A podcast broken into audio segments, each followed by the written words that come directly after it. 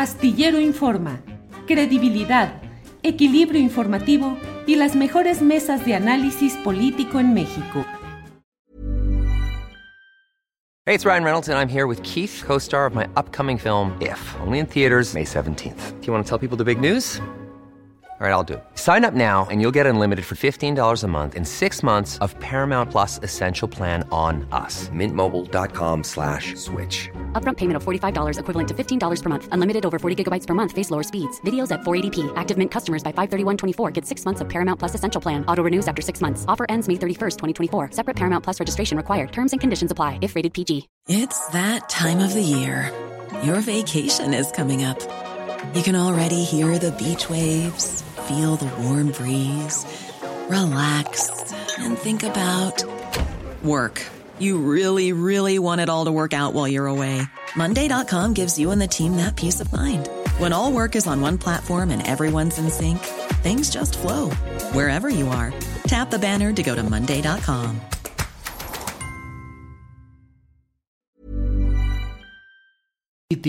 Lorenzo, buenas tardes. Buenas tardes, Julio. ¿Cómo has estado, Lorenzo? Pues eh, bien, a pesar de la edad. no digas. Eh, Lorenzo, ¿escuchaste al compañero que nos dio una transmisión desde la Casa Blanca? ¿Qué opinas de este fenómeno del apoyo de mexicanos? Eh, que no es nuevo en realidad. Las visitas de Andrés Manuel López Obrador en otras candidaturas y en otras ocasiones siempre ha sido bien recibida por mexicanos que lo asumen como un hombre que lucha contra muchos de los vicios. A irse. ¿No escuchas? Ya, ¿Me escuchas? ¿Ya? Sí, ya. Ah, eh, ¿Escuchaste todo o no, nomás se fue un ratito? Fue nada más un momentáneo que se Ah. fue el no, no hay problema. Eh, ¿Cómo ves? ¿Cuál es la circunstancia? ¿Por qué hay tanto apoyo de mexicanos a un presidente como López Obrador en una visita como esta, Lorenzo? Yo no creo que sea eh, ningún eh, misterio. El grueso de los mexicanos que están en Estados Unidos pertenecen a esa parte de México que se encuentra en el fondo de la pirámide social, que es la base de la pirámide social, que es el eh, mexicano no necesariamente de clase media y desde luego no es el mexicano de clase alta.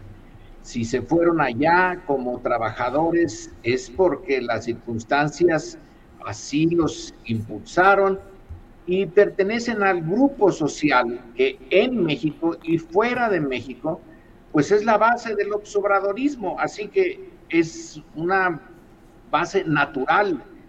Yo veo eso como, eh, digamos, algo que se esperaba. En otras eh, capas sociales la cosa es diferente, pero no están eh, en eh, Washington o no están dispuestos a ir a una manifestación en Washington. Estos son autoseleccionados y están eh, pues dando expresión a algo que también pasa en México. ¿Cuál es el apoyo que tiene eh, Andrés Manuel según las últimas encuestas, Julio? Pues es eh, más de la mitad del, de, de los encuestados, ¿no es así? 60 y Ujú. tantos por ciento de los encuestados. Bueno, pues estos pertenecen, estos eh, conciudadanos pertenecen a esa parte de la sociedad mexicana que se identifica con la necesidad de un cambio eh, de, de reglas del juego en México en favor de los grupos que tradicional, históricamente, han sido eh, más víctimas que eh, eh, favorecidos por la estructura de poder. Sí, Lorenzo, ¿qué, ¿cuál es el momento que estamos viviendo actualmente con mucha convulsión declarativa y operativa en temas como el forcejeo con el Instituto Nacional Electoral, la incertidumbre respecto al ejercicio de revocación de mandato o no, eh, algunos, algunas expresiones de segmentos del poder clerical, el eh, cardenal emérito o arzobispo emérito Em, Juan Sandoval bendiciendo al dirigente de Frena en su lucha contra el comunismo. Em, en el Poder Judicial Federal no continúa el ministro Saldívar, que era la esperanza para aplicar muy bien la reforma judicial, según decía el propio presidente López Obrador. Eh, ¿Son turbulencias declarativas, operativas? ¿Qué momento estamos viviendo, Lorenzo? son turbulencias eh, además de declarativas, operativas. Es obvio que en un intento, un intento, no, no sé hasta dónde llegue, yo creo que no sabemos ni tú ni yo hasta dónde va a llegar en la realidad el intento de cambiar las reglas centrales del régimen. Se le llama cambio de régimen. Bueno, vamos a ponerle cambio de reglas, de, de algunas reglas del juego político eh, del régimen. Y claro que tiene oposición, no se podía esperar de otra manera. Cuando alguien, y es frecuente oírlo en los medios de comunicación, hay, eh, se ahondan las divisiones, hay una eh, división que fomenta eh, desde la presidencia Andrés Manuel López Obrador, etcétera. Esa división tiene una base real y es muy vieja si tú le echas un vistazo a la vida política de México en el siglo XIX, sobre todo en su primera parte, encontrarás esto eh, de una manera más clara. La diferencia es que en el siglo XIX, el choque de estos eh, Méxicos, eh, yo vería en el siglo XIX tres Méxicos. Uno, el de las élites, otro, el de los reformistas, las contraélites, básicamente los liberales. Y un tercero que era eh, indiferente, estaba tan eh, lejos de, la idea de nación de, de, México como una estructura política eh, que pudiera funcionar, que se mantenía al margen. Entonces, el choque era entre los dos primeros Méxicos. Y se resolvió a base de sangre y fuego. Y no una vez, varias. El siglo XIX es un siglo de... Eh, la guerra de independencia, alguien dice que no se le debe de llamar una guerra civil. Yo creo que es una combinación. Es guerra civil porque básicamente las fuerzas que defendían el orden establecido en contra de los insurgentes, pues eran mexicanos. Claro, había fuerzas españolas, pero eran minoría aunque ahí estaban eh, las dirigencias. Pero ya después de 1821 el conflicto siguió, eh, prueba de que estaba arraigado en México en una forma durísima. El proyecto de nación era incompatible entre unos y otros. Los eh, Sandoval Íñiguez de un lado, eh, y los liberales, sobre todo los puros, del otro lado. Y se resolvió a base de sangre y fuego. La diferencia ahora es que siguen las mismas eh, confrontaciones, pero hasta ahorita, afortunadamente, no ha habido eh, la ruptura violenta. La violencia es en el discurso político, es muy violento pero bueno, eh, preferible que pongan toda la violencia que se les dé la gana en el discurso mientras no ascienda a un plano eh, distinto que ya lo hemos experimentado y que ha tenido un costo muy alto para los Méxicos en lucha y para ese otro México que se mantiene un tanto a la expectativa, indiferente. También a él le costó mucho en sangre y en injusticias y en violencia. Hoy lo que estamos viendo que en la Corte le niega al eh, presidente de la Corte prolongar su mandato, que el INE, que vaya historia la que tiene el INE. Es una historia muy contradictoria. Por un lado, sí, lentamente sirvió para que las elecciones finalmente sean creíbles. Mm, no del todo, pero eh, básicamente eh, creíbles. Pero su nacimiento, que ese nacimiento marca y no es fácil quitárselo. El nacimiento no era para hacer las elecciones eh, realmente libres, sino para que el proceso electoral no llegara a cambiar el régimen. Eh, por eso, por, cuando eh, los consejeros son, digamos, monopolizados por el PAN y por el PRI y dejan al entonces PRD, que es otro muy distinto del de ahora, pues estaban los dados cargados. El, INE nació con los dados cargados. Eh, ¿Y cómo se le quita esa, eh, esa, ese origen? Pues va a ser difícil, el tiempo quizá lo quite.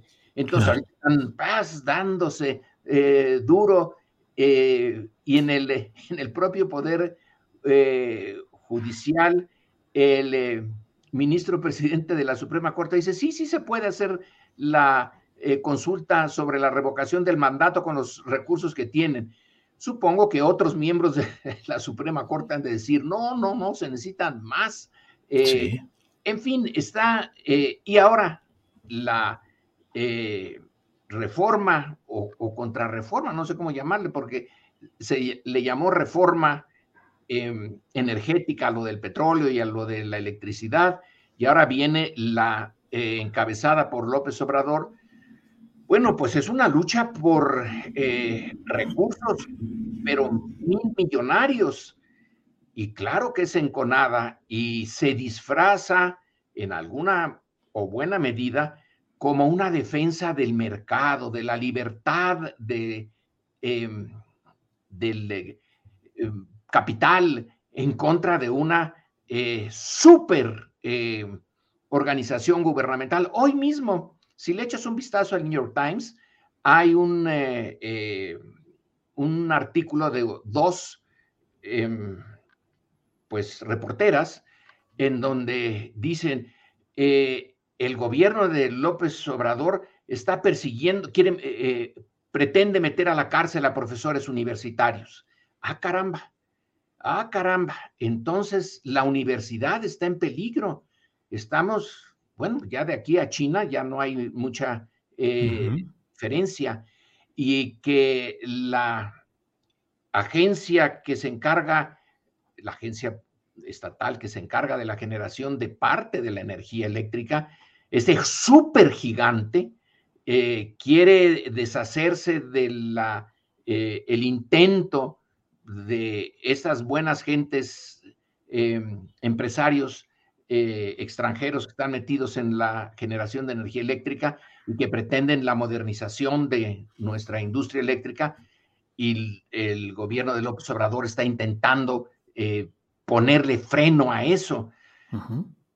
Tú ves eh, lo que el, el, New York Times en general, bueno, pues sí, es parte de la, durante la Guerra Fría, pues tomó partido a fuerza y cada vez que hay algo que interesa a Estados Unidos, pues toma partido, pero trata de ser más o menos equilibrado. Por ejemplo, en el caso de Irak, no dejó de tener sus críticas, lo mismo que en el caso de Vietnam, etcétera. Pero ahora, frente a, los intentos de López Obrador, pareciera eh, que es el Consejo Coordinador Empresarial el que tiene el control de New York Times.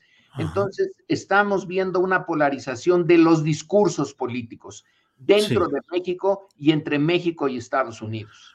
Ahora bien, sí, Lorenzo, ahora bien, estamos viendo esa agudización del discurso, esa batalla todavía en lo retórico y con acciones legales y acciones dentro del marco institucional.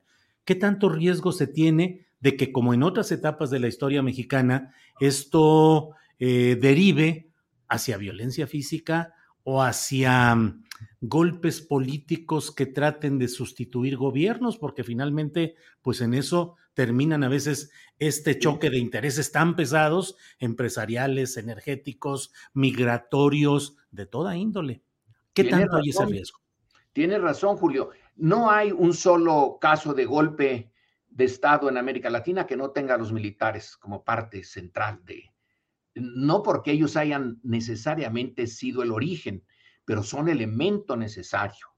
Eh, piénsalo en, bueno, tenemos el caso, desde luego, de Chile, lo de la dictadura argentina, lo del eh, Brasil, pero también en Centroamérica. Eh, Paraguay.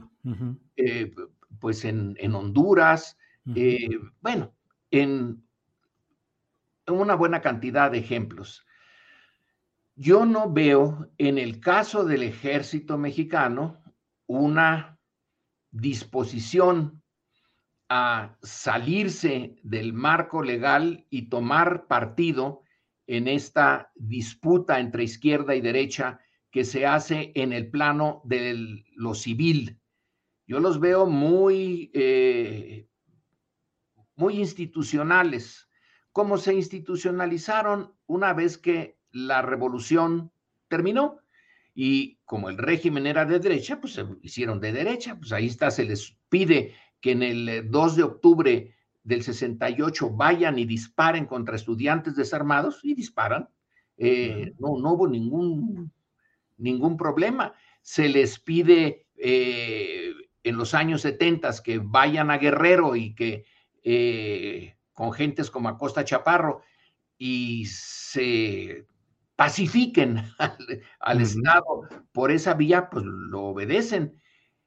Pero el, eh, eh, el régimen está cambiando y ellos eh, no veo que vayan a modificar esta obediencia que le tienen al marco en el que están metidos institucionalmente. No veo que les convenga tampoco, porque imagínate un, una medida de fuerza que llegue a eso, ¿resolvería los problemas de México?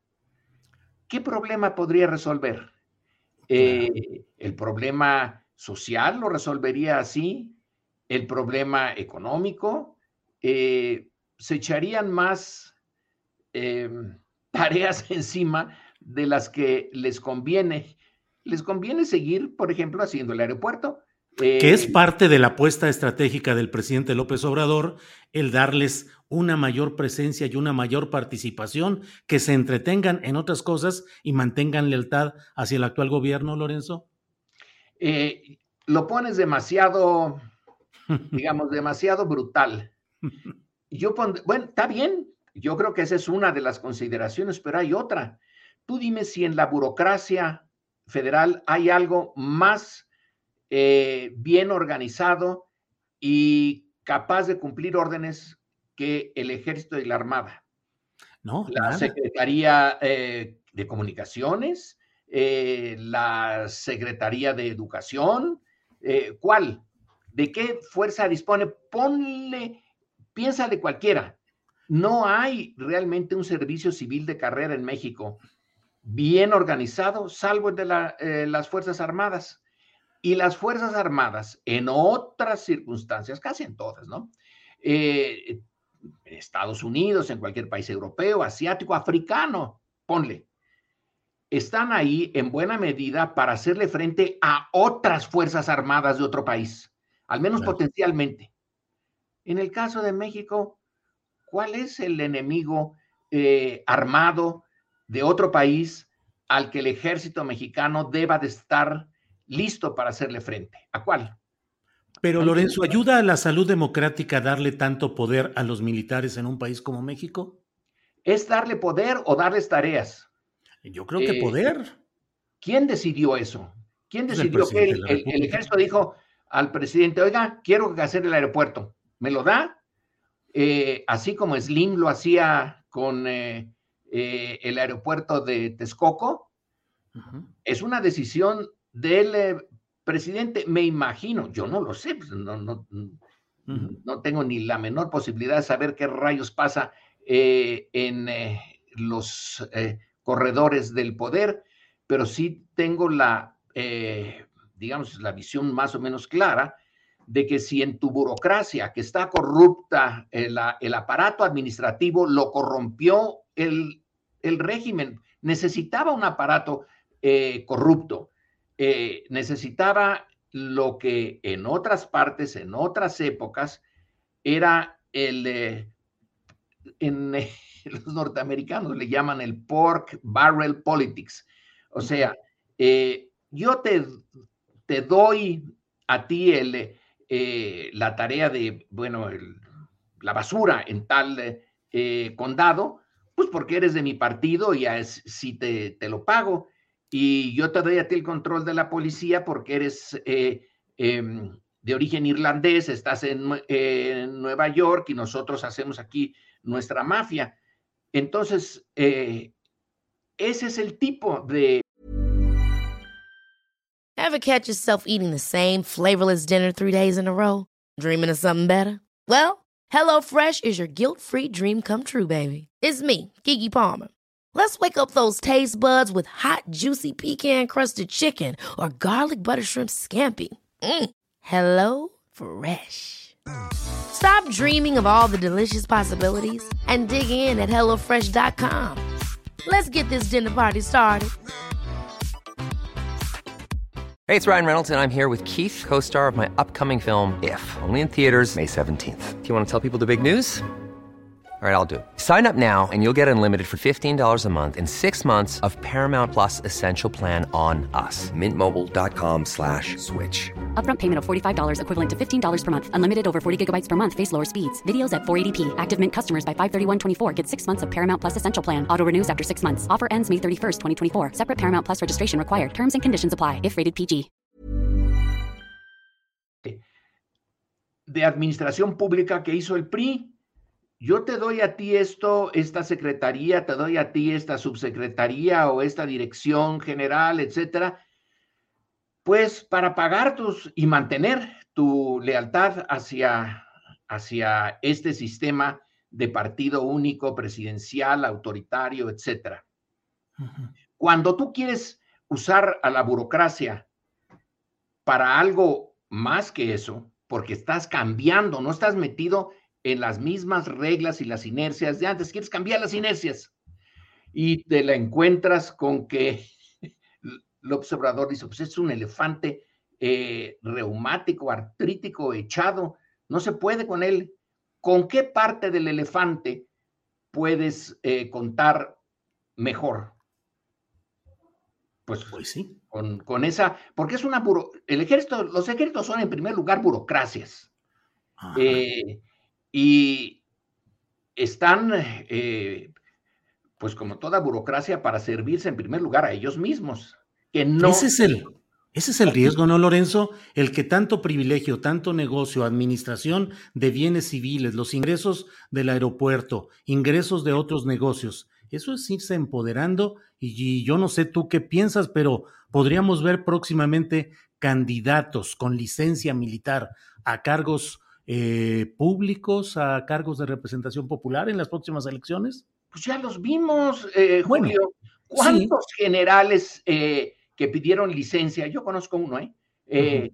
Pidió licencia y lo eligieron por un distrito de un estado, ya no sigo, ya no digo más qué estado es, porque tampoco me llevo muy bien, me llevaba por lo menos muy bien con él, pero me dijo un día que los del PRI llegaron, le dijeron, bueno, hacer campaña, dijo, yo hacer campaña, a mí me eligen por ese distrito y si no me eligen por ese distrito, eh, díganselo a mi general secretario que, pues tengo eh, yo que hacer campaña y que está eh, pendiente de que el éxito de mi campaña, el que yo sea elegido. Y no volvió a, no hizo campaña, no hizo nada, lo eligieron por ese distrito, etcétera.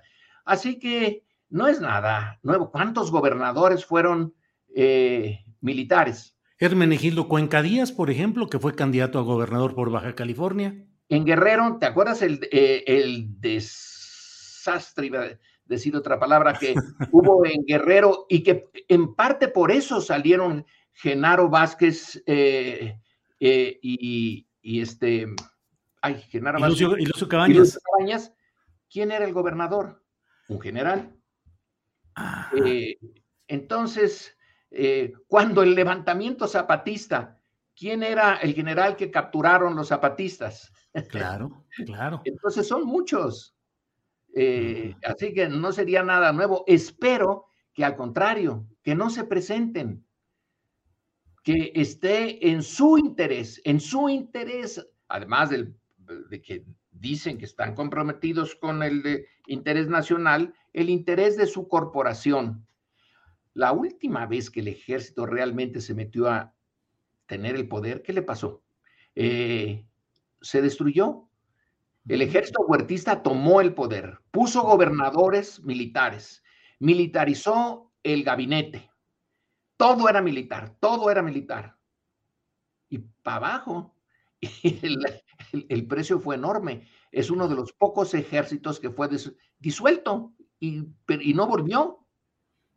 Claro. Doctor eh, Lorenzo Meyer, en las circunstancias que estamos viviendo, ¿crees que es tiempo, como en otros países, de convocar a un acuerdo nacional entre partes que puedan llegar a diseñar políticas de Estado eh, obviamente bajo el consenso de las fuerzas participantes, o ya nos llevó el tren con que ya todo va rumbo a las elecciones y todo es polarizar y concentrar poder rumbo a ese momento definitorio de 2024? No lo sé. Eh, el sistema se, que creó el PRI y que siguió el PAN le dio muchos recursos eh, económicos a un grupo muy pequeño. Eh, ¿Estarían dispuestos al consenso? A veces me da la impresión de que eh, el empresario más rico de México, que es Slim, es el que tiene la capacidad de ver así a largo plazo y decir, bueno, pues si ahora pierdo el aeropuerto de Texcoco, pues eh, tengo mi cachito del tren Maya y López Obrador se va en el 24, eh, sí, en el 24, y mi fortuna sigue aquí. Y en el largo plazo eh, conviene un sistema en donde haya, sea menos brutal, donde haya más equidad, pero luego da la impresión de que hay otros abajo de Slim que no, no, hay un, eh, un, libro, aquí lo tengo detrás de mí, un libro de, un profesor de la Universidad de Nueva York, en donde señala que se llama algo así como la mentalidad de la derecha. Y uno de sus puntos centrales, está pensando en Estados Unidos, es en la derecha norteamericana, y uno de sus puntos, su hipótesis, parte de su hipótesis, es que las minorías, cuando que han disfrutado eh, bastante de su privilegio como minorías, ven surgir y empoderarse, vamos a usar ese término que no acabo de eh, gustarme, pero empoderarse eh, por cambios políticos, no les gusta, independientemente de si tiene efectos económicos o no. Puede ser neutralmente Puede ser que no les quite nada, pero el ver que alguien que estaba abajo sube es una manera de pérdida relativa de estatus social y no les gusta. Eh, están más contentos con una sociedad muy dividida en clases, donde ellos estén hasta arriba y cualquier cosa que les quieran modificar, se enojan muchísimo. Entonces, el consenso sería, que las clases que históricamente han perdido o han estado perdiendo porque están hasta abajo de la estructura social, suban y los otros acepten, porque no es, no, no, no es que yo te doy esto y tú me das esto, está tan desbalanceado que en el balance alguien tiene que tener una ganancia neta y alguien tiene que tener una pérdida neta. Ahora, para que haya el consenso, el que tiene la pérdida neta debe de tener conciencia que en el largo plazo le conviene, porque la estabilidad de una estructura eh, multiclasista y donde eh, las diferencias entre clases y entre regiones son tan grandes, no está asegurada su viabilidad en el largo plazo. Si tú quieres asegurarla, bueno, pues algo tienes que, eh, dar, es, es, Lampedusa, es el gato pardo.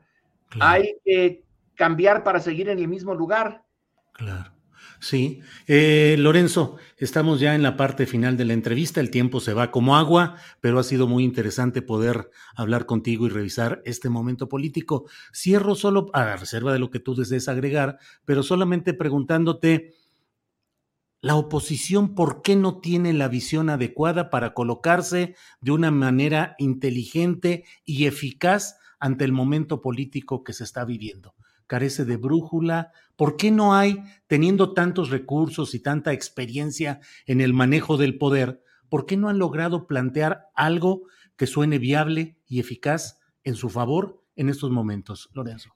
Porque el poder que tuvieron y la experiencia que tuvieron es concentración del poder, sobre todo del poder económico.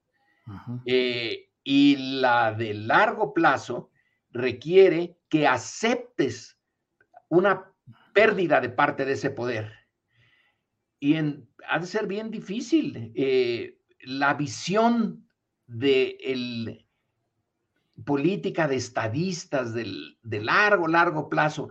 A mí por eso me cae bien eh, Roosevelt y eh, sobre todo el, en un libro que se titula Traidor a su clase, porque lo consideraron a Roosevelt traidor. Él ah. venía, pues, ¿de dónde? De la élite, vaya élite, la, la, de los Roosevelt. Eh, norteamericana y sin embargo eh, llevó a cabo políticas que favorecían a la clase trabajadora. Eh, y alguien dentro del grupo al que socialmente pertenecía Roosevelt lo llamó traidor a su clase. Bueno, se necesita ese tipo de estadistas y cuando aparecen caracoles son fantásticos. Roosevelt le, le ganó un montón de tiempo a la estabilidad norteamericana. Es ahora cuando volvió, fíjate, ahora sí, volvió la, eh, la división de clases, de eh, culturas, eh, de regiones en Estados Unidos y están tan polarizados como nosotros. El legado rooseveltiano duró mucho tiempo y se agotó. ¿Y ves algún proyecto, prospecto eh, de traidor a su clase entre ese segmento de la oposición? buena, buena pregunta. Yo no, pero yo no estoy viéndolo todo el tiempo. ¿Tú lo ves? No, no veo. Es que eso es lo que a mí me, me impresiona en el sentido de que no tengan la capacidad de plantear algo eficaz y que siguen peleándose entre ellos y planteando hipotéticas batallas eh, triunfadoras cuando creo que no logran resolver un programa, un proyecto que no deja de ser el que nos ofrecen volver al pasado terrible del que ellos han sido los culpables. Y me parece, digo, bueno, tanta experiencia del prismo, tanta habilidad también acomodaticia del PRI, del PAN, en fin, no sé, con Peña Nieto logra... El, PRI, el PRI ya, ya de, por ejemplo, el PRI de Peña Nieto y el PRI de, de Mid no son el PRI de los que se eh, metían en los años 20, 30, fíjate, en el cardenismo, el PRI del cardenismo. no se llamaba PRI, pero era el, el, PRM. El PNR y el PRM, el, abuelo y el papá eh, del PRI. Pues eh, el cardenismo, don, don Lázaro era un garbanzo de a libra, pero tenía que llevarse a un montón de oportunistas y eh, sin ideología ni nada, pero bueno, pues siguieron ahí. Entonces, ese PRI estaba metido en el corazón de México para explotarlo, ¿sí? Y para mantenerse ellos en, la posibilidad de, seguir medrando. Pero tú ves a Mid cuando le dijo a los priistas, háganme suyo, eh, esa frase se me hace fantástica. ¿Cómo lo vas a hacer tuyo si ya ni ellos eran ellos? Ahora sí, como dijo el poeta, yo ya no soy yo, ni mi casa es ya mi casa. Eh, ya, no, ya no están en, en, ese, en ese contexto. Despegaron, viven la burbuja, siempre vivieron una burbuja, pero ahora sí, la burbuja se fue para arriba. Vaya, Lorenzo, pues muchas gracias por esta oportunidad de platicar y solo cierro ya preguntándote algo que estás viendo en series de Netflix o de los canales o en televisión o en película o qué estás leyendo en estos momentos. Fíjate que eh, estoy leyendo el último libro de John Tutino, que es un profesor eh, de la Universidad de Washington, que tiene una hipótesis eh, pues arriesgada, ¿eh? es un historiador. Y él sostiene que México en el siglo XVIII es el corazón del capitalismo. Tú dirías, oiga, ¿por qué no es Inglaterra? ¿Qué no es la revolución industrial?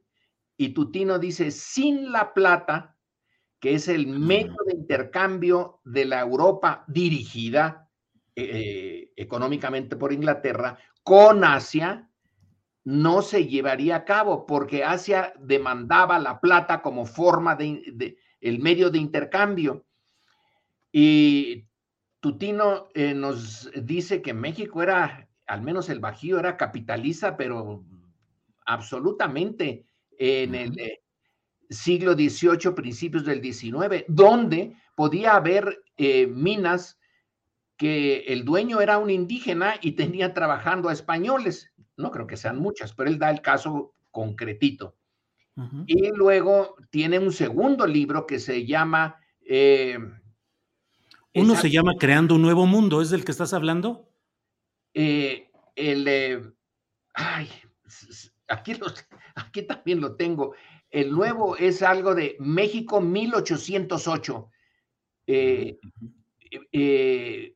y es, es el momento en que él eh, explica por qué se vino abajo eh, el acuerdo eh, que había dado lugar a la autoridad y al sistema colonial, que no era un sistema basado en la represión, claro que tenía represión, pues faltaba más, pero era un acuerdo entre los grupos, entre los mineros, los comerciantes y los pueblos de indios, las repúblicas de indios.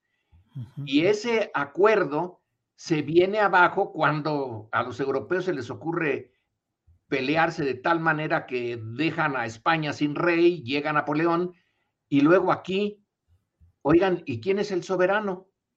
Es la disputa por la soberanía que no se pudo resolver y pácatelas. Eh, se viene abajo esto y durante mucho tiempo se quedó eh, sin resolver ese tema. Una sociedad ya lo vi. El libro se llama Ciudad de México 1808, Poder, Soberanía y Plata, en una etapa de la guerra y la revolución. Sí, ese.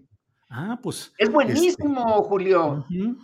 Lo digo, aquí lo busqué en Google. Hipótesis que algunos pueden decir, oigan, ya se, este, se le zafó un tornillo a Tutino, pero si ves la bibliografía, es enorme su bibliografía. Muy bien. Pues, eh, doctor, de veras, muchas gracias por esta oportunidad de platicar con calma, con amplitud sobre temas que son muy relevantes. Te agradezco la oportunidad y seguiremos en contacto si estás de acuerdo. Pues a mí me dio eh, gusto, siempre me da gusto platicar contigo recuerdo la última vez que me dijiste que eh, quién era el entrevistado y quién hacía la entrevista, porque te empecé yo a preguntar pues y ya me dijiste, no, no, no la mueles. Pues, exhibes mi ignorancia, Lorenzo. Usted, yo aquí me parapeto con las preguntas, pero no con las respuestas. Julio, hasta la siguiente, sí, sí te apetece, pues. Sí, me apetece y a todos nos apetece. Muchas gracias. Muchas Buenas tardes. Igual, Lorenzo, que estés muy bien y muchas gracias. Hasta luego.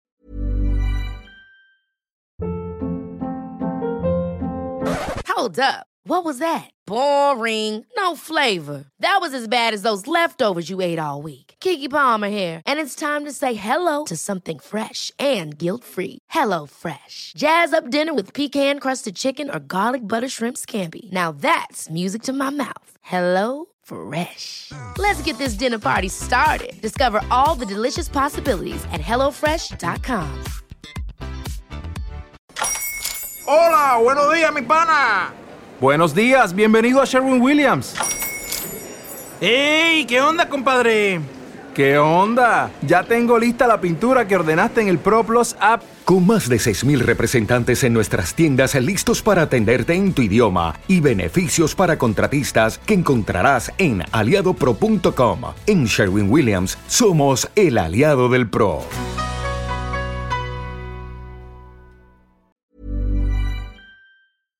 Para que te enteres del próximo noticiero, suscríbete y dale follow en Apple, Spotify, Amazon Music, Google o donde sea que escuches podcast. Te invitamos a visitar nuestra página julioastillero.com.